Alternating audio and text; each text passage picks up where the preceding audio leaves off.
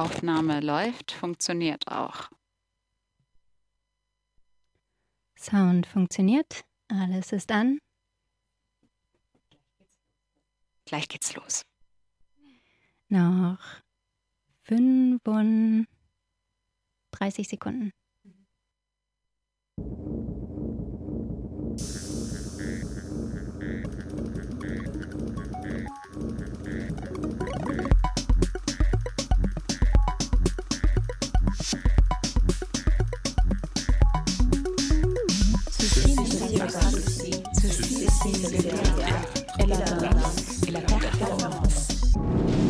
Ihr hört Plateau mit Juliana Oliveira und Heike Brockhoff und wir berichten darüber, was es in den nächsten Wochen in Hamburgs freie Tanz-, Theater- und Performance-Landschaft zu sehen gibt.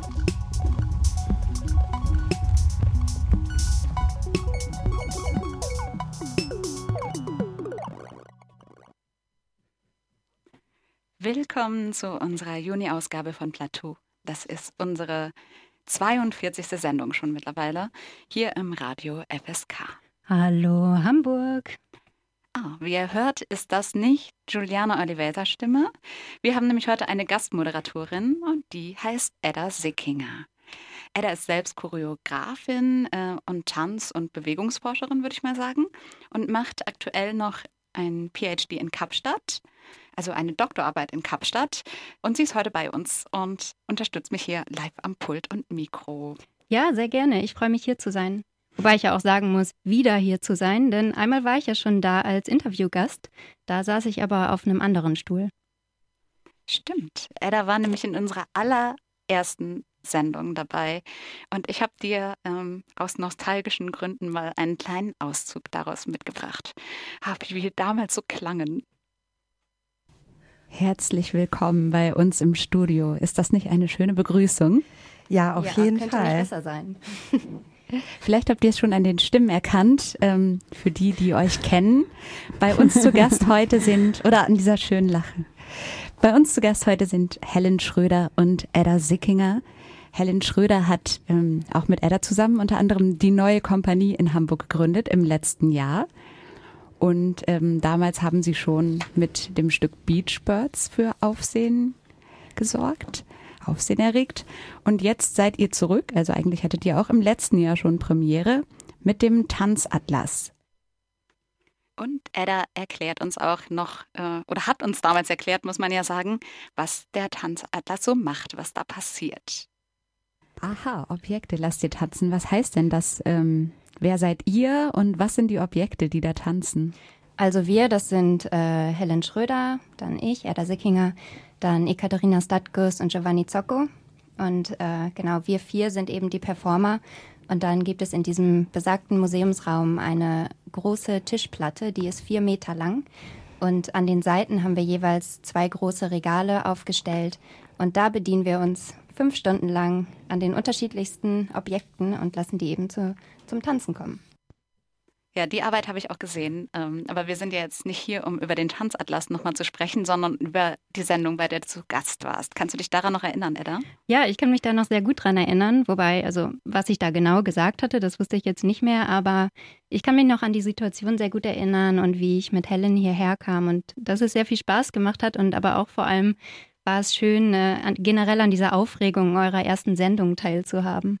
Ja, stimmt. Wir waren eigentlich die Aufgeregten, gar nicht unsere Gäste. Ne? So ein bisschen immer so nervös gekichert und so. und M und M.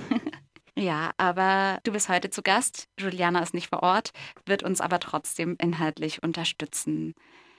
Und das hast du mir auch gesagt bei der Vorbereitung, Edda.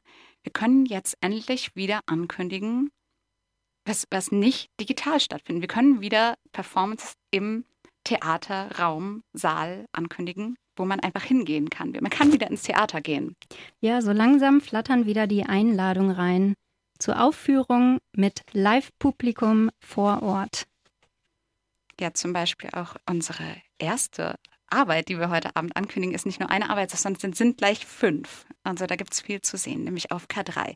Das neue Programm Limited Edition, nee, das alte Programm mit neuem Programm, Limited Edition von K3. Edda, erzähl doch mal, was, äh, Was ist Limited Edition? Limited Edition. Du kennst das doch schon also, lange. Genau, also Limited Edition ist eine Veranstaltungsreihe von K3 auf Kampnagel. Und äh, die richtet sich an KünstlerInnen, die noch eher am Anfang ihrer künstlerischen Laufbahn im Tanz stehen. Also das muss dann nicht deren allererstes Stück sein, das sie da zeigen, aber zumindest sind sie eher Newcomer. Und genau, denen wird die Möglichkeit gegeben, eine Tanzproduktion in diesem Rahmen zu produzieren. Und genau, ich habe jetzt Limited Edition eine ganze Weile verfolgt. Die gibt es ja schon seit mehreren Jahren. Und in diesem Jahr gibt es dann fünf Produktionen, die erst live auf K3 zu sehen sind und dann später auch online. Ja, und die erste Arbeit, äh, fangen wir einfach mal an, wird euch von der Choreografin selbst vorgestellt. Das muss man dazu sagen, ist überhaupt das Prinzip jetzt von diesem Beitrag. Wir lassen die MacherInnen, die KünstlerInnen selbst zu Wort kommen. Also hört über die Gesellschaft des Balletts von Anna Semenova-Ganz. Hallo, mein Name ist Anna Semenova-Ganz. Ich bin eine in Hamburg lebende Choreografin, ursprünglich aus Russland, Moskau. In meiner Arbeit äh, Ballett Society, Gesellschaft des Balletts, zusammen mit meiner russischen Kollegin Tatjana Chizhikova beschäftige ich mich mit dem Erbe des klassischen Balletts.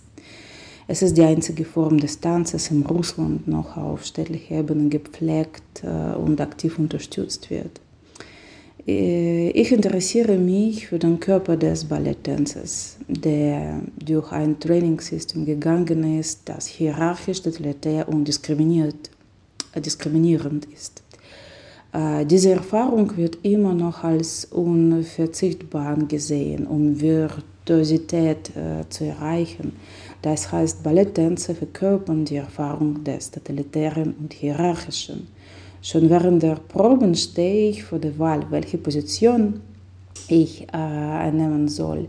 Ob ich meine Autorität als Choreografin einsetze und versuche, die Tänze unterzuordnen, was rein technisch gesehen die Arbeit viel einfacher macht oder ob ich sie als Kuratorin behandle und die Proben öffne für ihren Einfluss und ihre Meinung halte.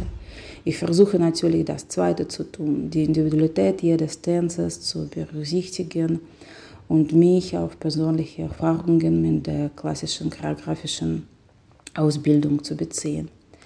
Obwohl es nicht so einfach ist, über das Totalitäre mit demokratischen Strukturen zu sprechen. Auf der Ebene des Staats in Russland gibt es jetzt keine, äh, gibt es jetzt eine konservative Wende und die Strukturen um die Menschen herum sind starr geworden. Am Beispiel des disziplinierten Körpers der Balletttänzers möchte ich sehen, ob es eine Möglichkeit gibt, aus der Hierarchie und dem Totalitarismus herauszukommen, sowohl auf der Körperebene als auch vielleicht auf der gesellschaftlichen Ebene. Ob und wie sich Semenova Ganz und ihr Team aus dem disziplinierten Körper herauswinden können, das seht ihr am 18. und 19. Juni jeweils um 19 Uhr auf K3. Online und kostenlos verfügbar ist die Arbeit im Anschluss dann vom 23. Juni bis zum 1. Juli.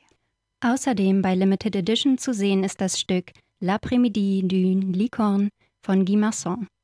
Das Stück sucht nach Queerness und Einzigartigkeit im Bild eines Einhorns und ist zugleich eine Hommage an und eine Verweigerung von traditionellen und heterosexuellen Tanznormen. Wie es zu der Stückidee kam und was es mit dem Einhorn auf sich hat, hört ihr jetzt direkt vom Choreografen und Performer Guy Masson. Äh, mein Stück heißt L'après-midi d'une licorne. Das heißt auf Deutsch der Nachmittag eines Einhorns. Die ganze Idee eigentlich hat begonnen, weil ich ein Projekt mit Kindern beim Fundustheater gemacht habe, wo die Kinder selbst entscheiden konnten, was das Thema des Stückes sein soll und wie wir das Geld ausgeben. Und meine Gruppe hat sich für das Thema Einhorn entschieden was ich damals als irgendwie blöd empfand. Ich dachte, Einhörner sind nur so irgendwie schöne, weiße, pinke Dinge. Und das Stück mit den Kennern war äh, sehr toll. Ich hatte viel Spaß, aber in der Recherche äh, zum Thema Einhorn habe ich auch ganz viele Informationen gefunden über eine Verbindung zur Sexualität, zur Religion, ähm, zu Gewalt Und ich dachte, das Thema möchte ich behandeln, aber gar nicht für Kinder. Und da entstand die Idee, äh, dieses Stück zu entwickeln.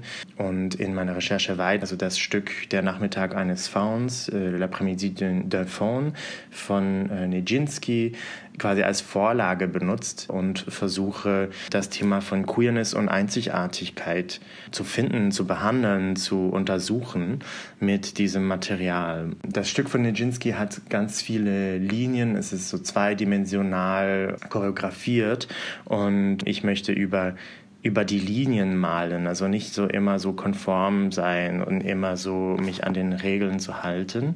Wir versuchen diese ganzen Regeln und Normen zu hinterfragen. Also was sind so die Genderrollen? Wie können wir mit den unterschiedlichen binären Normen vielleicht anders sein? Und dieses Thema von Andersartigkeit, also ich strebe danach äh, irgendwie, aber gleichzeitig möchte ich auch wie alle andere sein. Und äh, das ist ein bisschen so diese Frage, die ich, äh, die ich mir stelle mit diesem Bild vom Einhorn. Für die Performance hat Guy Marsan zusammengearbeitet mit Sarah Drain als Dramaturgin und künstlerische Mitarbeit, Ilona Klein für Bühnenbild und Kostüm und Michael Gaschler, der unter dem Künstlernamen Migati Musik produziert hat. Und in Migatis Musik hören wir jetzt rein.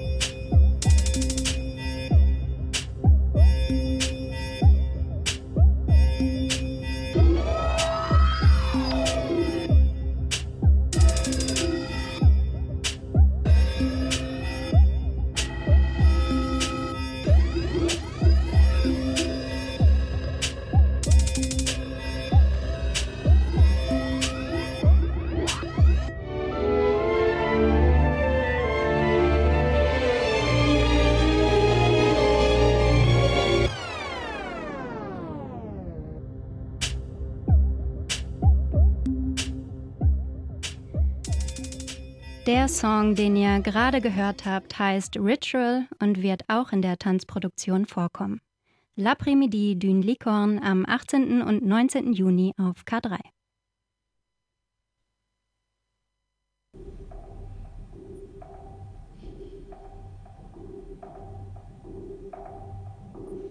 Für das Stück Love in the Dark haben wir verschiedene Verführungspraktiken eingeübt. Come on over, come on over, baby. Come on over, come on over, baby. Es wird glitschig, schlüpfrig, spritzig, lustvoll und schwitzig.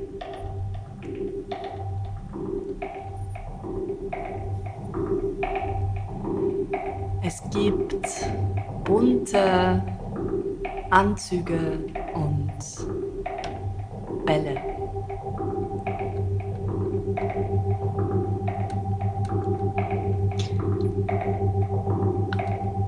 Es wird nichts verschont bleiben, verführt zu werden. Also auch die Requisiten, du oder ich oder ich oder du oder wir alle. Es kann sein, dass wir am Ende alle zusammen mit heraushängenden Zungen irgendwo herumlungern werden.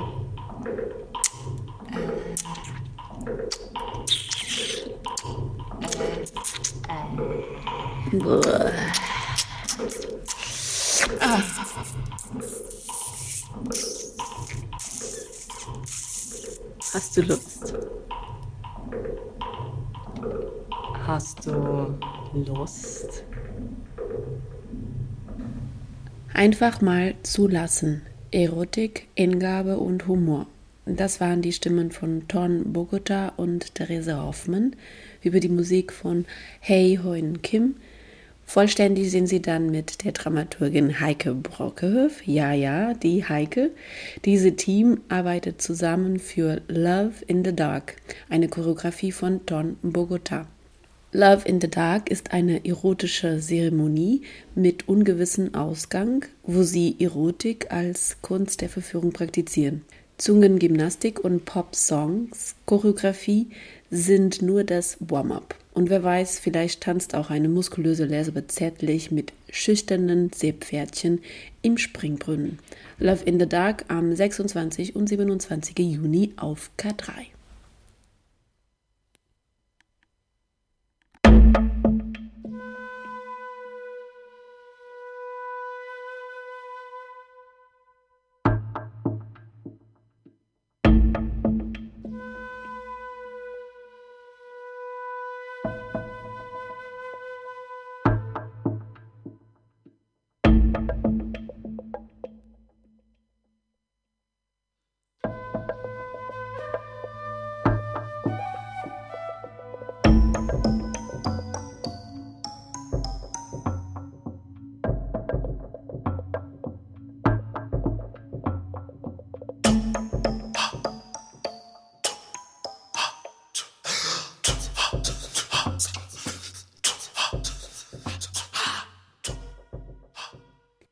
Jakadiokon von Sunday Israel Akpan schlägt eine Brücke zwischen den überlieferten Legenden und Geschichten der nigerianischen Yoruba-Kultur und der Gegenwart, zwischen den Metropolen Hamburg und Lagos. Im Zusammenspiel mit Live-Musik und Poesie choreografiert Sunday Israel Akpan die westafrikanische Tradition des kollektiven Geschichtenerzählens und überträgt diese in einen gegenwärtigen Kontext. Sich zwischen traditionellen und modernen afrikanischen Tänzen bewegend, richtet er den Blick auf innere Kämpfe und menschliche Herausforderungen. Yeah, my name is Sunday Israelapan. I'm the artistic director and choreographer of the piece of Ijaka Diokon. And I would just only say Ijaka Diokon means the struggle of the mind, the internal struggle of the mind. And yeah, I try to, with the people that I work with, and the process that we all went through together as a team, uh, the mysticism of translating or and transporting uh, information from the old gods to the modern day, how we can pass knowledge and understanding to people of the old ancestors to the new to the new generation, which is us, and how we as the generation can pass these same messages to the other generation. We're trying to build a bridge between the past and the present and kind of like digging also into each person's own spirituality. It is a universe made up of many layers of mysticism, stories, superpowers we all carry in us. It's also a culture clash, a smoothie of, of, of different cultures meeting and about finding one's roots um, merge together with today's society and our choices of living. It's like a secret that we're revealing, which is really nice. Individual stories embedded in the experience of togetherness, a permanent negotiation between different cultures and different experiences, and the joint task to create a safe space for each one of us. It gives me the opportunity to to deal with the struggles and to embrace them and to say yes to them and live with them and share it with other people so that they see that we all have struggles in life, but we can all overcome them if we do it through art. Yeah, it takes me on a journey of finding a common ground with people from different genres and also different artistic backgrounds and different styles of working. It was great to witness how different elements like visual projections, storytelling, and of course dance and music were put together and formed the piece. We also got to know more about goddess and ancestors from the Nigerian Yoruba culture through Israel. I'm happy, first and foremost, and to represent my ancestors, to represent my country, to represent where I come from, to represent my family, that's the most important thing for me. And the piece itself also is important So, and yeah, I'm grateful to have gone this process with my team. And yeah, just, just come and enjoy. Zu hören waren hier die Stimmen aus dem künstlerischen Team von Sunday Israel Akpan, Vivian Lütteken, Sarah Lesaki, Nana Anine, Larissa Potapov und Bettina Russmann. Ijaka Diokon ist zu sehen am 18. und 19. Juni auf K3. Hi, we are Ana Laura Lotza and Barbara Hang. And this is The Rest of Dance.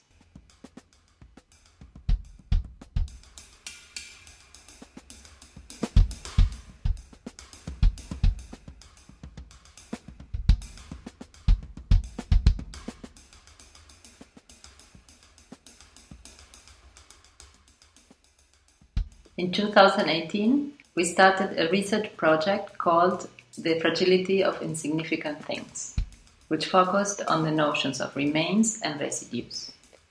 This project, which is still ongoing, was a way to suspend the urge of jumping from one production to the next, and with it, from one topic to another.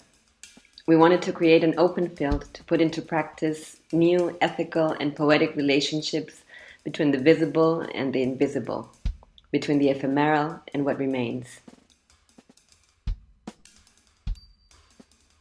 2018 haben Anna Laura Lotza und Barbara Hang ein Projekt mit dem Titel The Fragility of Insignificant Things, also die Fragilität der unbedeutenden Dinge, gegründet. Dabei ging es ihnen um das Thema der Überbleibsel, der Reste oder der Rückstände. Dieses Projekt läuft jetzt noch weiter, aber entstanden ist es aus dem Bedürfnis heraus ursprünglich das ständige Hin- und Herspringen von Produktion zu Produktion irgendwie hinauszuzögern oder auch auszusetzen. Dabei suchen sie nach neuen poetischen Beziehungen zwischen dem Sichtbaren und dem Unsichtbaren, dem Vergänglichen und dem, was bleibt. The rest of dance emerged from this process. In this choreographic work, we concentrate on the encounter and detachment between bodies. How, where, and when do we perceive what remains after coming in contact with another? What is the potentiality of these remainders? The rest of dance is structured in layers that are constantly added and taken away. The beating of the drums, the physical encounters, the clothes, the lights, it is performed by dancers Jimena Perez Salerno, Ana Laura Lotza, Barbara Hang, and drummer Linda Filomene Zangu. The Rest of Dance ist aus diesem Prozess heraus entstanden, also aus The Fragility of Insignificant Things. In dieser neuen choreografischen Arbeit kommen jetzt Körper sich näher und verlassen einander wieder. Wie, wo und wann nehmen wir wahr, was diese Begegnung ausgelöst hat? In The Rest of Dance werden verschiedene Ebenen immer wieder hinzugefügt und herausgenommen. Der Trommelschlag, die physische Begegnung, die Kleidung, das Licht. We are very excited to be performing again for live audience and looking forward to seeing you there. Ihr hört die Musik von Linda Filomenzongi aus dem Stück The Rest of Dance. Zu sehen auf K3 am 26. und 27. Juni. Das sind die fünf Stücke von Limited Edition dieses Jahr auf K3, verteilt über zwei Wochenenden. Infos auf www.k3-hamburg.de. Nach den Live-Auftritten sind die Stücke auch online zu sehen, vom 23. Juni bis zum 1. Juli. Das war ganz schön viel, oder? Also ich bin jetzt schon überfordert, Edda. Hast du schon geplant? Schaust du dir was an? Ähm, ich habe tatsächlich schon ein Ticket gekauft, ja. Und ähm, ich glaube, es gibt auch noch Tickets, also falls noch jemand Interesse hat. Und für alle, die verhindert sind, gibt es ja die Stücke dann auch noch online zu sehen. Aber es ist ja auch nicht das Einzige, was jetzt demnächst live zu sehen ist. Das stimmt. Also man hat so das Gefühl, alles und alle stehen in den Startlöchern. Nach einem Jahr verschieben, pausieren, nochmal verschieben, ähm, hoffen, bangen, ist jetzt wieder die Möglichkeit, ähm, vor einem Publikum ganz direkt im selben Raum zu performen. Und wer das auch tut, ähm, das hört ihr jetzt in einem Beitrag von Juliana über We Love Maria and Maria Loves Us. Am 10. und 11. Juli hat die Arbeit We Love Maria and Maria Loves Us von Barbara Schmidrohr mit dem Untertitel Eine Kunstperformance über Religion, Heilung, Carework, Gender und Clubbing ihre ersten Aufführungen in der Galerie Melike Billier. Marienfiguren finden sich auf Fresken, Gemälden, Plakaten. Als Skulpturen stehen sie auf Altaren in Museen, auf Bergspitzen und in Bücherregalen, hängen als Halsketten oder schmücken als Foto-T-Shirts. Die Liste ist endlos und jede christliche geprägte Kulturraum auf der Welt hat seine eigene historische, gewachsene, ikonografische Interpretation dieser Figur. Das Team um Barbara Schmidrohr mischt performative und choreografische Ansätze mit biografische Elemente und sie versuchen dabei, eine neue Maria zu erschaffen, eine, die sie lieben würden. Der Performer H. Campen verkörpert die Maria und er hat uns eine Sprachnachricht und eine Einladung verschickt. We Love Maria and Maria Loves Us ist eine Performance, in der es um Religion, Care-Arbeit, Healing und auch um Clubbing geht. Genau, und ich, Haag Empen, bin eigentlich Teil einer diversitätssensiblen Booking-Agentur und ebenfalls Teil der Geschäftsführung des Südpols. Und ich bin die Maria in dieser Performance. Die Maria ist eine, eine empathische Person, die sich gerne viel um andere kümmert und sie versorgt, also genau Care-Arbeit macht, was auch meinem Naturell entspricht. Deswegen hatte Barbara, Barbara Schmidt-Rohr mich gefragt, ob ich mir vorstellen könnte, ähm, die Maria zu verkörpern. Ähm, so hat für mich selber auch ein sehr interessanter Auseinandersetzungsprozess begonnen. Gleichzeitig ist sie eine schillernde Projektionsfläche in einem wunderschönen Glamourkleid, die alle möglichen Lesarten und verschiedenste Interpretationen zulässt. Das Team, mit dem wir gearbeitet haben, ist extrem gemischt. Wir kommen alle aus verschiedenen Generationen, vor allem aber auch aus verschiedenen kulturellen Hintergründen. Für mich beispielsweise ist die Maria eine Figur, die jetzt im traditionellen christlichen Narrativ überhaupt nicht zur Identifikation taugt. Also als Barbara mich fragte, war ich zunächst sehr irritiert. Erst nach einem Gespräch mit ihr habe ich dann festgestellt, dass es ähm, genau auch Sinn macht für mich, diese Rolle zu übernehmen. Genau, also was mir natürlich lieber gewesen wäre, als das christliche Narrativ ist eine rebellische, womöglich sogar queere Figur, die gegen normative Zuschreibung ähm, in den Kampf zieht. Ähm, genau, das ist so natürlich nicht der Fall. Tatsächlich ist aber die Rolle der Maria in der Geschichte des Christentums nie eindeutig festgelegt worden und hat auch changiert. Also sie ist irgendwie eine weibliche Figur, die auch eine Machtposition hat, die vom Patriarchat aber gern einfach als bloße Lebensspenderin, als Mutter und als Careworkerin quasi vermarktet wurde. Ähm, Im frühen Christentum, vor allem aber in postkolonialen Kulturen Amerikas, hat sie eine ganz andere emanzipatorische Kraft entwickelt. In der Performance werde ich einen Gast haben, der aus Venezuela kommt, ähm, ein sehr informierter Kenner des dortigen Maria Leonza-Kult. Genau, was eine ganz andere Spielart der Marienverehrung ist. Eine lokale, auch naturverbundene Religion, die eher einen emanzipatorischen Ansatz hat. Genau da dürfen bei der Marienverehrung beispielsweise auch Zigaretten geraucht werden. Die Galerie, in der diese Marie, Maria zum ersten Mal in Erscheinung tritt, ist die Galerie von Melike Belia in der Admiralitätsstraße. Das ist ein Kunstraum ohne Bühne.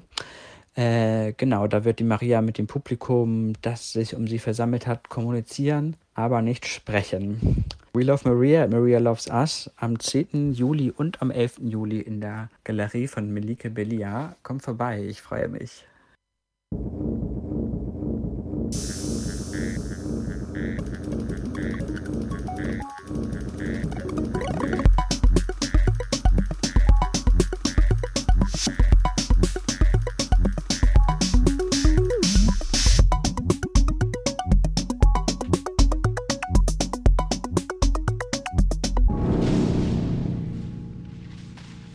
Hört Plateau auf FSK und wir berichten über freie darstellende Künste in Hamburg.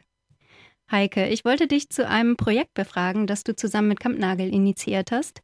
Und das läuft unter dem Titel In Szene und ist eine Filmreihe, die KünstlerInnen der Hamburger freien Szene bei ihrer Probenarbeit auf Kampnagel porträtiert. Die Reihe ist recht neu und ich wollte dich jetzt erstmal fragen, wie ist überhaupt, zu, wie ist überhaupt die Idee entstanden, wie ist es überhaupt zu dem Projekt gekommen? Also äh, wir waren ja im Lockdown und ich war in Kontakt mit dem mit der Presseabteilung ähm, und genauer gesagt Mareike Hohlfeld von Kampnagel. Und äh, wir haben dann so überlegt, was können wir denn jetzt für die KünstlerInnen machen, weil es passiert ja total viel, alle proben ja trotz allem, äh, Stücke werden online gezeigt ähm, und wie können wir vielleicht auch was für das Publikum tun, das ja jetzt nicht vor Ort äh, auf Kampnagel sein kann, sondern wie erreichen wir die irgendwie trotzdem? Und vielleicht auch, wie erreichen wir nochmal ein anderes Publikum, das Kampnagel nicht sowieso schon kennt? Ja, und dann gab es so Gelder von Neustadt Kultur, genauer gesagt im Programm Take Part, und da haben wir einfach mal einen Antrag gestellt. Lass uns doch mal direkt über die erste Produktion sprechen. Also bisher wurde eine Performance äh, porträtiert, das mhm. Stück Security von Christopher Ramm. Welchen besonderen Blick hinter die Kulissen ermöglicht ihr den Zuschauenden? Also vor allem besuchen wir die Proben. Ähm, das ist sozusagen der Blick, den wir anbieten können. Es gibt auch ein bisschen der Versuch, so eine künstlerische Perspektive auch darauf zu, äh, zu werfen. Den Film, den du gesehen hast, nehme ich mal an, das ist die siebenminütige Doku. Wir entwickeln nämlich eigentlich zwei unterschiedliche Formate, nämlich ein Film, der eher dokumentarisch, eher beobachtend funktioniert, ähm, trotzdem so ein bisschen experimentell sein darf, ähm, gemeinsam mit, dem, mit der Produktionsfirma Piper und Partner, die ich zu dem Projekt eingeladen habe. Und auf der anderen Seite gibt es auch kürzere Clips für Social Media. Ähm, und die werden dann auf Instagram zum Beispiel gezeigt mit Helena Radka. Genau. Und der Blick, den wir da bieten, der ist so zwischen die Arbeitsmethode zu zeigen, weil die natürlich total anders funktioniert in der freien Szene, als das vielleicht man das so von Stadt- oder Staatstheatern kennt. Es gibt ja kein festes Ensemble. Die Leute finden sich dann in der Gruppe zusammen. Manche arbeiten auch schon länger zusammen oder als Kollektiv. Und die fangen eigentlich immer mit einem Thema an oder mit einer Fragestellung am Anfang und dann entwickeln sie daraus, vielleicht mit einer Recherche oder einem anderen Ansatz, ähm, ja, einfach ein neues, komplett neues Stück. Also nicht basierend auf einer Vorlage, sondern eigentlich was Eigenes. Das heißt, ihr nutzt einmal YouTube als Plattform, eben für diese siebenminütige Dokumentation, die genau, ich auch ja. gesehen habe, und dann aber auch über Social Media. Genau, also das sind so ein bisschen jetzt bisher die beiden Kanäle, die wir genutzt haben. Wir wollen eigentlich auch ähm, zumindest diese Doku auf anderen Kanälen, die irgendwie vielleicht nochmal ein anderes Publikum erreichen, platzieren. Das ist so die Idee, dass wir das bei Hamburg Tourismus einschleusen, für alle, die Hamburg vielleicht eher als Musical-Stadt kennen, dass sie da ähm, ja zufällig dann auch mal was über die freie Szene erfahren. Vorhin hattest du mir schon erzählt, dass auch schon der nächste Film in Planung ist oder dass ihr quasi schon dran arbeitet. Ähm, wen werdet ihr dann in diesem Teil begleiten? Ja, jetzt begleiten wir ein, ja, würde ich mal sagen, Medienkollektiv, vielleicht kann man die so nennen, freies Medienkollektiv. Die heißt New Media Socialism. Und das ist eine relativ gemischte Gruppe aus professionellen Theaterschaffenden und ähm, VideokünstlerInnen oder MedienproduzentInnen, die gemeinsam mit ähm, Laien, also Laien im, in Bezug auf Schauspiel, ähm, verschiedene neue Formate entwickeln. Und diese Formate sind so zwischen Performance, äh, Webvideo, Dokumentartheater, New Virtual Reality. Also so einmal querbeet. Manche von den ähm, PerformerInnen haben Fluchthintergrund, andere nicht. Und die Gruppe sagt über sich selbst, dass sie Kunst als Tarnung benutzt. Und das fand ich irgendwie super spannend, äh, An Anker, um mich dem zu nähern und versuche jetzt in den nächsten Wochen dann mal nächste Woche beim Dreh mal rauszufinden, was genau das bedeutet. Ich habe so die Vermutung, es geht um Jobs, äh, Leuten Jobs zu verschaffen, die vielleicht anders als über die Kunst nicht an Geld kommen. Ab wann werden denn die Filme zu sehen sein, beziehungsweise jetzt explizit dieser? Ähm, also der Dreh ist in der kommenden Woche. Ähm, und dann so eine Woche später wird dann so geschnitten meistens und ähm, deswegen denke ich mal so Anfang Juli oder so können wir mit dem nächsten Film rechnen. Ich möchte noch ganz was Wichtiges sagen. Das habe ich mir hier schon zweimal aufgeschrieben, nämlich äh, mache ich das Projekt nicht alleine, sondern mit meinem Kollegen Jonas Woltemate, der selbst auch Choreograf ist. Also wir sind so bei, äh, die beiden KünstlerInnen, die das Projekt koordinieren und dann gibt es genau Pipa und Partner auf der einen Seite für die Doku und Helena Radka, die Video- und Musikkünstlerin auf der anderen Seite für die kurzen Social-Media-Clips. Danke. das muss ich noch unterbringen. Äh, es klingt so, als wenn es äh, euch mit dem Projekt auch um Sichtbarkeit geht. Also nicht nur um die, also über die unterschiedlichen Arbeitsweisen zu sprechen, sondern eben auch Sichtbarkeit herzustellen, dass es eine zusätzliche Plattform gibt, äh, in denen Künstler in der freien Szene sich zeigen, was ja eigentlich auch generell ein Anliegen von dir ist. Ja, das machen wir hier gerade auch. Ähm, und, und das haben wir auch vorher schon gemacht. Also Plateau war ja, bevor es eine Radiosendung wurde oder als bis bevor Plateau ja, sich so transformiert hat, war es ein, ähm, ein Blog im Internet. Da haben wir Texte, versucht Texte zu verfassen über künstlerische Arbeiten, die wir gesehen haben, die zu reflektieren, auch in unterschiedlichen Stilen, Textstilen. Ähm, das war dann mehr oder weniger erfolgreich, würde ich mal sagen, aber es war auf jeden Fall da und hatte genau dieses Anliegen, nämlich mehr Sichtbarkeit zu schaffen für die freie Szene, Sachen zu besprechen, die vielleicht keinen Platz mehr im Feuilleton finden. Ja, und jetzt setze ich das irgendwie so ein bisschen fort. Äh, ich wechsle nur die Medien. Ja, es wurde der Grundstein damals gelegt für das, was dann danach kam. Ja, und da warst du ja auch dabei, ja, genau. damals beim Plateau. Da war ich auch dabei. Ja. Wie weit plant ihr denn schon im Voraus? Ähm, also, was können wir von der Filmreihe noch erwarten? Viel. Äh, wir, wir planen, äh, wir, wir haben jetzt so, wir haben uns so überlegt, mit wem wir das noch machen möchten, aber wir haben die Leute noch nicht darüber informiert, deswegen weiß ich auch nicht so genau, ob ich das jetzt schon erzählen soll. Ähm, die, anderen, die anderen Arbeiten, die wir porträtieren wollen, die werden in, zur Spielzeiteröffnung auf Kampnagel gezeigt, also eher so Richtung September, Oktober. Und wir filmen dann so, besuchen den Proben so im September und ich hoffe sehr, dass äh, die Gruppe Meine Damen und Herren dabei sein kann. Ja, danke, Heike. Das Projekt In Szene gibt Einblick in die vielfältigen Arbeitsweisen, Themen und Genres, mit denen sich die KünstlerInnen der Hamburger freien Szene beschäftigen. Ich muss erst noch was sagen, das habe ich vergessen. Ich wollte schon den Pfeil anschmeißen. Ja, unser nächster Beitrag, den hat auch Juliana vorbereitet. Da geht es um das Hauptsache Frei Festival. Die arbeiten nämlich ganz äh, optimistisch daran, das Festival auch analog zugänglich zu machen, nicht nur digital, haben es deswegen verschoben. Äh, in Richtung August, September. Genau, letztes August-Wochenende, erstes September-Wochenende. Und Juliana. Ähm genau, die hat eine Reihe von Interviews mit dem Festivalteam geführt und davon zeigen wir euch jetzt eins und das dauert 15 Minuten. Ich sollte heute Christopher Weimann und Anja Kerschkewitz interviewen. Das funktioniert heute noch nicht, denn äh, wir haben ein anderes Interview vorgeschoben nämlich mit äh, Gloria Schulz und Alla Pop. Hallo, Gloria, hallo, Alla. Moin. Hallo. Herzlich willkommen und schön, dass ihr die Zeit habt. Ihr seid Teil des Festival Hauptsache frei, Teil des Teams. Was ihr genau macht, erfahren wir im Verlauf dieses Interviews. Ich mache das heute anders. Ich, ich sage von einer Skala von 1 bis 10, wie gut kennt ihr euch? Ich würde sagen, so gefühlt wahrscheinlich so sieben, aber so real wahrscheinlich so vier. Okay, gefühlt ist super, denn äh, das bedeutet, ihr wäret in der Lage, euch gegenseitig vorzustellen. Gloria ist eine Künstler, Techniker, affine Person, Gloria in the first place ist ein toller Mensch. Und ich würde sagen, wie ich Gloria kenne und was wir zusammen gemacht haben, ist zusammen an einem tollen Projekt gearbeitet, wo Gloria quasi das Projekt für mich ins Leben gerufen hat, beziehungsweise für mich so Sachen ermöglicht hat, die ich vorher nicht gedacht hätte, dass die möglich wären. Gloria hat eigene Firma neulich gegründet, das Studio für unendliche Möglichkeiten. Und das ist eine ganz große, tolle neue Baby. Und Gloria ist auch Teil des blutende Freischwimmerinnen-Kollektivs gewesen. Gloria äh, macht Theater und Tech und ist die Beste. Ja, Ala Pop ist Medienkünstlerin, hat in Offenbach studiert, beschäftigt sich mit ihrem Kollektiv, das den Namen trägt BBB, vor allen Dingen mit Musikperformances und Digitalität im weitesten Sinne so, ich würde dein Ausdrucksmedium so beschreiben. Und ich habe gerade einen wundervollen Face AR Workshop von Alla miterleben dürfen. Alla ist nicht nur in dem Kollektiv BBB unterwegs, sondern auch als Einzelkünstlerin, beschäftigt sich viel auch, sage ich mal, mit feministischen Themen, würde ich das nennen, um die Verwebung zwischen Technologie, neuen Medien und auch Performances zum Teil.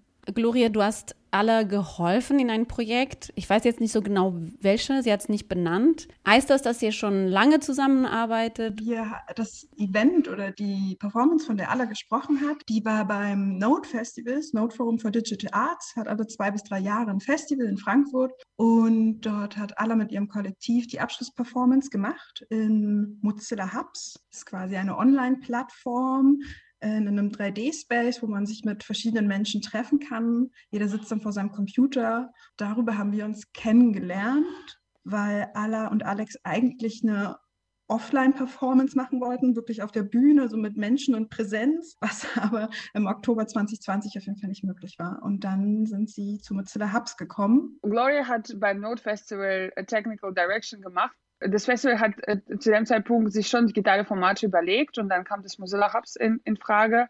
Für mich zu dem Zeitpunkt war es eine absolut neues Plattform, wo ich nicht wirklich wusste, wie das funktionieren würde, aber habe dann irgendwie innerhalb von einer Woche ja so irgendwie hingekriegt, diese Welt aufzubauen für diese Performance, aber unter, unter einer sehr enge Betreuung von Gloria. Und dann können, haben wir diese Performance aufgeführt und das hat so funktioniert, dass wir waren als Performerinnen und als Publikum und das ganze Crew, die zu der Aufführung gehört, alle waren online in, einem, in diesem Online-Gaming-Environment äh, oder Social VR-Environment von Mozilla Hubs, sind wir da alle zusammen gewesen und es wurde Musik gespielt, es gab Avataren Publikum könnte sich Avataren anziehen sozusagen. Und wir haben alle zusammen eine Geschichte erlebt, die heißt Songs of the Bourgeoisie. Und das ging quasi um so eine Spekulation über, über zukünftige Welt und über unsere Ängste und Healing von den Ängsten gegenüber Technologien und den Menschen, die diese Technologien erfinden und verwenden. Wie kam es dazu, dass ihr jetzt beim Festival Hauptsache frei zusammenarbeitet? ähm, das Format, was sie damit entworfen haben, wo sie so, so wirklich unglaublich mutig waren, ein 60-minütiges Format ähm, so schnell online zu machen, ähm, kam unglaublich gut an. Das wurde immer weiter gezeigt. Ich glaube, wir haben es jetzt mittlerweile drei, vier, fünf Mal irgendwo ähm, äh, präsentiert und live produziert. Also die Musik, die man dann noch hört, ist auch live. Dann kam die Idee von Jean-Charlotte Vogt und dem Festivalteam auch um Hauptsache frei herum und dem DFDK ähm, das Doc Hamburg zu machen da die Überlegung, das auch mit Mozilla Hubs zu machen. Also Räume, in denen sich Künstlerinnen treffen können, einen Austausch erleben können und vielleicht sogar, also ganz verrückt darin zu proben. So als Auftakt, um das auch zu vermitteln, den Künstlerinnen hier in Hamburg, ist dieser Workshop gedacht. Das heißt, ihr werdet einen Workshop an Künstlerinnen anbieten, jetzt, das heißt Going Beyond, Theater in digitalen Realitäten. Was macht ihr da drin? Wir gucken uns erstmal an, äh, was ist eigentlich Mozilla Hubs? Das ist die Plattform, die wir benutzen wollen. Wir werden ein bisschen Technik bereitstellen, wir werden ein paar VR-Brillen haben, Computer und erstmal verstehen, wie das funktioniert und uns andere Arbeiten angucken. Dann haben wir so zwei verschiedene Expertisen. Und das eine ist einmal dieses Character Building, also wer bin ich eigentlich im digitalen Raum, wen performe ich und wie kann ich diese Person herstellen? Und das andere Themen, der andere Themenschwerpunkt ist World Building, also wo bin ich überhaupt? Wie sieht das aus? Wie fühlt sich das an? Ähm, das geht halt vom Sounddesign über die Farblichkeit, das Licht und eben auch die Beschaffenheit des 3D-Raumes. Für mich geht es auch da so eine Art Demokratisierung von ähm, Wissen. Wie kann ich digital auch arbeiten? Wie kann ich meine analogen Ideen oder schon Formate die ich habe, auch übertragen ins Digitale. Und ich glaube, äh, da bringen Alla und ich, dadurch, dass wir eben immer auch an dieser Schnittstelle von analog und digital arbeiten, viel Expertise mit und ähm, die Kniffs und Tricke, Tricks, wie man schnell auch, sage ich mal, zu einem Ergebnis kommen kann, um zu proben oder auszuprobieren. Wir würden zeigen, wie wir Avatare von uns selbst erstellen können. Zum Beispiel, wie kann ich ein 3D-Scan, 3D-Kopie von meinem Körper machen und dieses Körper, mein eigenes Körper in einem digitalen 3D-Raum performen lassen. Was ist Immersivität in dieser Storytelling? Wie können wir eine Geschichte erzählen, sodass wir in diese Geschichte, obwohl wir nur zwei Augen haben und zwei Ohren haben, äh, in, die, in das Computer starren, wie können wir es trotzdem immersiv machen? Zugänglichkeit ist ein großes Stichpunkt, ein unglaublich großes Spektrum. Zugänglichkeit auch Ängste zu nehmen für KünstlerInnen, die eben eigentlich mehr analog arbeiten und die jetzt vielleicht auch gezwungen worden sind oder das Interesse gestiegen ist, jetzt auf digitale Plattformen zu kommen, aber eben auch accessible zu machen für Menschen, die sonst vielleicht nicht in Theaterräume gehen. Ihr sprecht über Avatar, Immersion, Liveness, Mozilla Apps. Ähm, das sind Worte, die ihr benutzt. Wir könnten jetzt lange über jede davon sprechen. Eine würde ich gerne, gerne klären. Ihr spricht auch in der Ankündigung der Workshop über Fotogrammetrie. Was ist das? Ähm, Fotogrammetrie ist so wie die, diese Tool, also das Prozess, dass wir Kopien von unseren Körpern machen können, von unseren physischen Körpern machen, in den digitalen Raum versetzen. Äh, es gibt ganz verschiedene Tools, aber ich beschreibe jetzt mal, wie es so ursprünglich funktioniert hat. Wir nehmen ein Mensch oder ein Objekt. Hauptsache, dass das Objekt sich nicht bewegt. Wir fotografieren so 360 Grad rum und dann füttern das, diese Informationen eben in ein Programm und das Programm berechnet das 3D-Körper quasi. Wenn ihr über Avatare spricht, sind das reden wir auch über VR, habe ich Brillen und bewege ich mich dann in den Raum, in dem ich bin und diese Avatar bewegt sich auch irgendwie mit oder bin ich eher an einer Oberfläche, das ein Computer ist? Mozilla Hubs kann eigentlich beides. Mozilla Hubs ist sowohl für Mobile optimiert, also ich kann das mit meinem Smartphone oder meinem Tablet öffnen, ich kann das an meinem Computer öffnen und falls ich durch Zufall eine VR-Brille zu Hause habe, kann ich auch damit hineingehen und mir das Ganze auch in VR angucken und meinen Avatar, den ich anziehe oder den ich dann besitze, der macht auch Bewegungen mit. Am Laptop ist es dann erstmal die Kopfbewegung und da fängt auch ein bisschen zu animieren, sobald ich spreche, also sobald er so eine Art Noise-Input hat. Und in VR kriegt man dann meistens auch noch Hände dazu, wenn man auch noch Controller hat. Das ist das Schöne an dieser Mozilla Hubs Plattform, dass es auch Open Source ist. Also man Open Source heißt, der Code ist frei zugänglich, man kann das Ganze auch noch erweitern. Das werden wir in dem Workshop auf jeden Fall nicht abdecken, aber ähm, so für die Zukunft quasi, wie man auch das weiterentwickeln kann und weiter zugänglich machen kann für die performativen Künste oder für die fürs Theater, ist das ein super Ansatzpunkt, meiner Meinung nach. Letzten Interview mit Lukas Simonate und äh, Jane Schwinkendorf habe ich Sie eine Frage gestellt, die ich euch jetzt auch gerne stellen möchte. Wir stehen mit dem Theater von dieser großen Digitalität-Herausforderung, den schon vorher gab, die als sehr akut würde durch die Pandemie, die sich wahrscheinlich jetzt in ihrer Dringlichkeit ein bisschen auflöst oder offen wird, dass es sich auflöst. Dennoch wird sie bleiben und das, du sprachst jetzt auch über Open Source. Braucht es spezifische Plattformen für die Übersetzung der Live-Performance und für der Performance und Tanz in den digitalen Raum?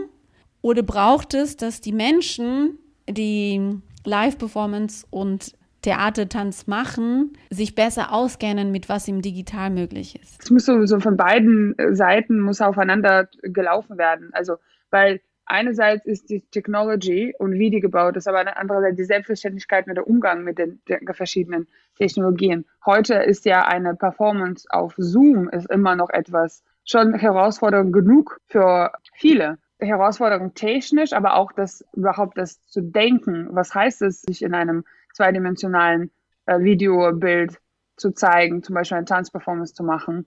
Und andererseits, natürlich gibt es all diese großen Möglichkeiten, aber die sind dann technisch nicht wirklich zugänglich, aber dafür sind wir ja auch da, um diese Zugänge zu schaffen. Ich würde sagen, vielleicht noch zu den Technologien, das ist, kostet alles Geld. Also gibt es Budgets dafür und ich, ich habe das Gefühl, dass langsam so ein Verständnis da für, also durch Corona vor, vor allem, aber auch Verständnis für das Konsum denn schon existierende Technologien. Die, die Plattformen für das Theater gibt es ja nicht seitens des, der Institutionen Theater. Äh, Im Moment klauen, also die, die am besten funktionieren, sind entweder Open Sources, wenn man Glück hat.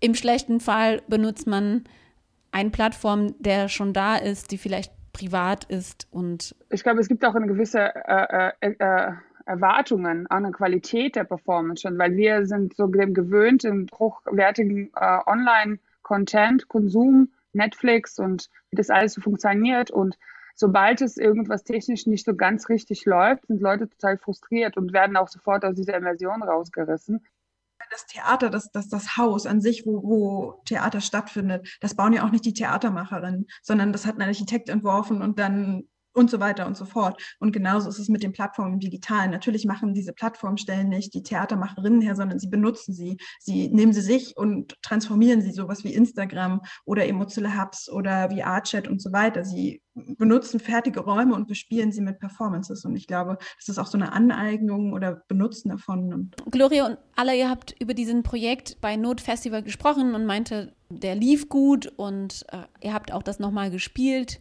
Theater ist ja Gemeinschaft oder wenn man irgendwie versucht, diese Begriff des Theaters, das ist immer eine Sache, womit Theater immer raushängt. Das ist dieser Raum, wo die Menschen sich begegnen. Ist es möglich, dieses Gefühl im Digitalen zu erzeugen und zu erleben? Das Digitalität und das, das Online und das Offline, IRL, URL, werden, wird, es, wird immer verglichen. So, okay, ist das eine das andere? Kann das eine das andere sein?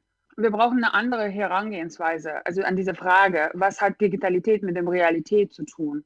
Und wir sollen die beiden vielleicht als eine Erweiterung, also gegenseitige Erweiterung sehen, als etwas, ah, okay, haben wir ein Gemeinschaftsgefühl im physischen Raum, den wir und können wir den Gemeinschaftsgefühl in einem Online-Raum wiederherstellen. Natürlich gibt es dafür Tools und ich würde sagen, das Gemeinschaftsgefühl klappt, aber es ist überhaupt nicht so, wie wir das aus dem physischen Raum, Räumen kennen. Und das ist ja das Coole daran, dass diese Gemeinschaftsgefühl aus dem digitalen Raum wird auch nicht in dem physischen Raum nicht möglich. Das heißt, das beste Herangehensweise ist zu gucken, wie können die beiden Realitäten, Möglichkeiten in Realitäten voneinander profitieren und einander erweitern, sodass wir eine meta gemeinsame Erfahrung haben. Ja, und dieser Begriff Co-Präsenz, der da so reinspielt. So, ich bin mit den Schauspielerinnen jetzt in einem Raum, wenn ich im Theater sitze, ja, aber ich sitze meistens in einem abgedunkelten Teil davon, weil ich im Prinzip im Publikum bin ähm, und habe eigentlich gelernt, ich bin da ruhig und wenn, dann applaudiere ich mal am Ende und habe eigentlich gar nicht so einen Austausch. Und ich finde, das, was im Digitalen geht, was alle auch schon beschrieben hat, sind in diese viel schnelleren Austausch der viel schnellere Austausch, der entsteht, dadurch, dass ich meistens einen Chat integriert habe oder dann doch schneller nochmal mit jemandem zusammen interagieren kann. Also die Interaktion und vielleicht auch die Agency ist in digitalen Formaten viel, viel höher. Also vor allen Dingen auch in den ähm, Songs of Cyborg Jersey, ähm, wo dann anfängt, das Publikum wirklich per Chat mit zu, ähm, ich würde jetzt nicht sagen singen, aber zu, mit zu performen und dadurch auch selber zum Performerin wird. Und das ist zum Beispiel was total Spannendes, was ich mir nicht vorstellen kann, wenn ich im Schauspielhaus sitze. Ihr macht jetzt der Workshop während des Festivals. Gloria, du sprach über den Doc Hamburg am Anfang. Gibt es noch mehrere Stränge von euren Aktivitäten im, während dem Festival? Wir werden die Workshop-Ergebnisse, vielleicht auch nicht Ergebnisse ist das falsche Wort, aber das, was wir zusammen mit den Künstlerinnen äh, erarbeiten, auf jeden Fall präsentieren in einer Form. Und das kann man sich auch während des Festivals anschauen. Da überlegen wir gerade noch, ob wir sowas wie ein Portal schaffen, sodass die Besucherinnen sich das ähm, dann auch live angucken können in Mozilla Hubs, vielleicht mit VR-Brille, vielleicht äh, als eigener Avatar mit dem eigenen Computer von zu Hause aus. Aber das sind alles, sage ich mal, noch äh, Zukunftsideen, die wir auch mit den Workshop-Teilnehmerinnen aussprechen müssen äh, oder wollen. Jetzt ist der Moment gekommen, wo ihr nochmal sagen kann, die Daten den Workshops. Ich, ich kann mir vorstellen, dass das einigen interessiert. Genau, der Workshop wird während des Festivals stattfinden und wann genau steht auf der Webseite von Hauptsache frei. Dort kann man auch einen Button drücken und dann teilnehmen an diesem Workshop. Ich interviewe ja weitere Personen aus dem Hauptsache frei Team. Wer sollte ich als nächstes interviewen? Ich glaube Anja Kerschkewitz, Christopher Weimann und Jean-Charlotte Vogt. Wir versuchen jetzt nächstes Mal, vielleicht sind sie dann endlich die Nächsten. Alle, Gloria, danke für eure Zeit. Danke dir. Dank auch. Ja, ich bin gespannt, was aus euren Workshop kommt. Das war Juliana Oliveira mit Gloria Schulz und Alla Pop vom Workshop Going Beyond Theater in digitalen Realitäten. Solltet ihr äh, euch jetzt dafür interessieren, auch wenn die jetzt noch nicht so genau die Daten nennen konnten, könnt ihr einfach mal auf die Homepage gucken vom Hauptsache Frei Festival. Hauptsachefrei.de lautet die. Das Hauptsache Frei Festival ähm, Ausgabe Nummer 7 findet vom 25.08. bis zum 4.09. statt in Hamburg natürlich. In unserer Reihe Liebesbriefe antwortet heute Heike auf den E-Mail-Austausch zwischen Juliana und Ursina und zu hören waren die ersten Gedanken zum Thema Normalität in der letzten Sendung.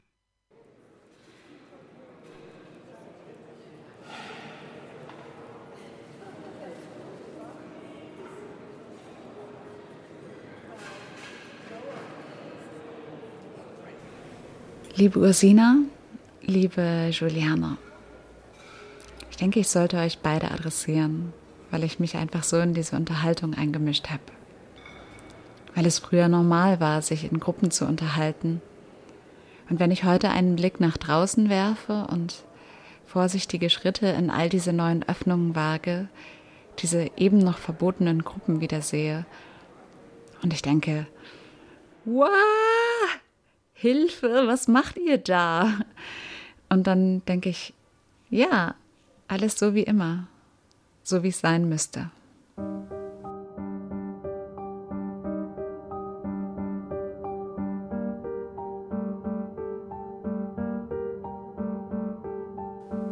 Menschen gehen zurück an ihren ergonomischen Arbeitsplatz, wenn sie denn einen haben, anstatt sich hinter ihren umfunktionierten Wohnzimmertisch zu klemmen, wenn sie einen haben.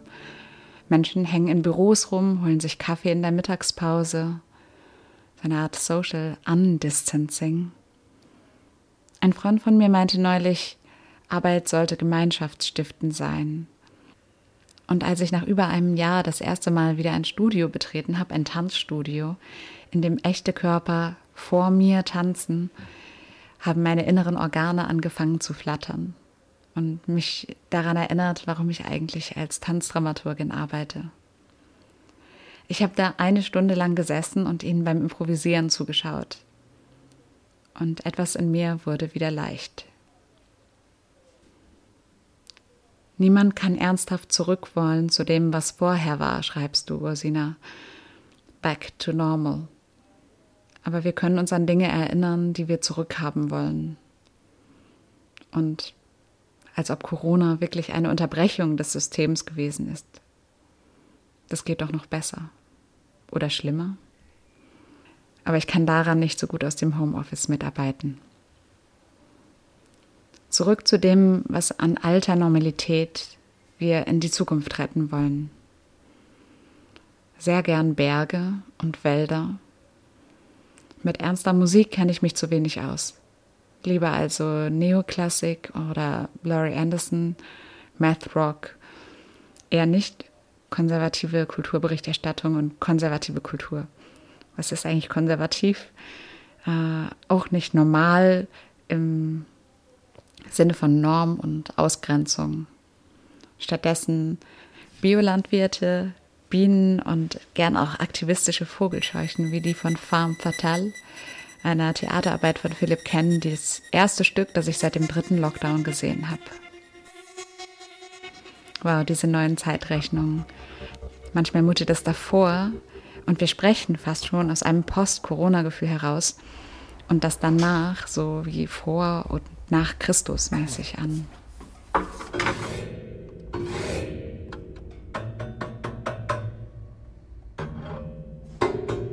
Jedenfalls dachte ich, ja, Theater kann was. Und eine Freundin und Kollegin meinte neulich, als wir der Abwechslung halb einmal geskypt statt gezoomt haben, ich habe es in den letzten Monaten nicht vermisst, ins Theater zu gehen. Aber als ich dann wieder im Publikum saß, mit anderen Zuschauenden, ist mir aufgefallen, dass ich es doch hätte vermissen müssen.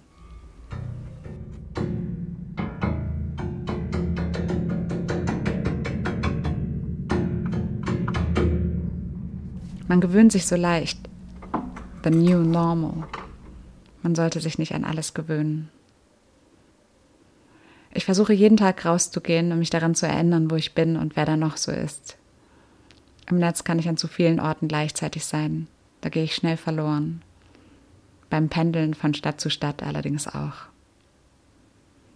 Im Hintergrund höre ich deine Kinder, Ursina. Auch das wirkt irgendwie angenehm normal, was hast du vermisst im letzten Jahr? Was wirst du vermissen, wenn alles wieder wird, wie es vorher war? Wird es das überhaupt? Und wenn du drei Dinge mit in die Zukunft nehmen dürftest, was wäre das dann? Flüsse, Berge, Sonne, ein scharfes Messer und ein weiches Kissen, ein Korbstuhl. Alles Liebe an euch von unterwegs aus dem Zug. Die Normalität hat mich zurück oder andersrum. Und so richtig bereit fühle ich mich noch nicht. Heike. Aus der Reihe Liebesbriefe. Wenn ihr die letzten Love Letters von Ursina Tossi und Juliana Oliveira hören wollt, die sind noch online auf unserer Soundcloud-Website verfügbar. Und dein Gefühl, Heike, dass du in dem Brief beschreibst, erst so langsam, aber noch nicht wirklich bereit zu sein für eine Art Normalität, die zurückkommt, das kenne ich auch. Ich habe auch das Gefühl, ich befinde mich in so einer Schwellenphase und taste mich da so langsam wieder dran. Mit digital-analogen Formaten. Wir sind schon am Ende dieser Sendung. Ihr habt gehört Plateau mit Edda Sickinger, Juliana Oliveira und Heike Bröckerhoff. Cremt euch schön ein, wenn ihr in die Sonne geht mit mikroplastikfreier Sonnencreme. Du musst noch Tschüss sagen, Edda. Tschüss. Adieu. Genießt die Sonne.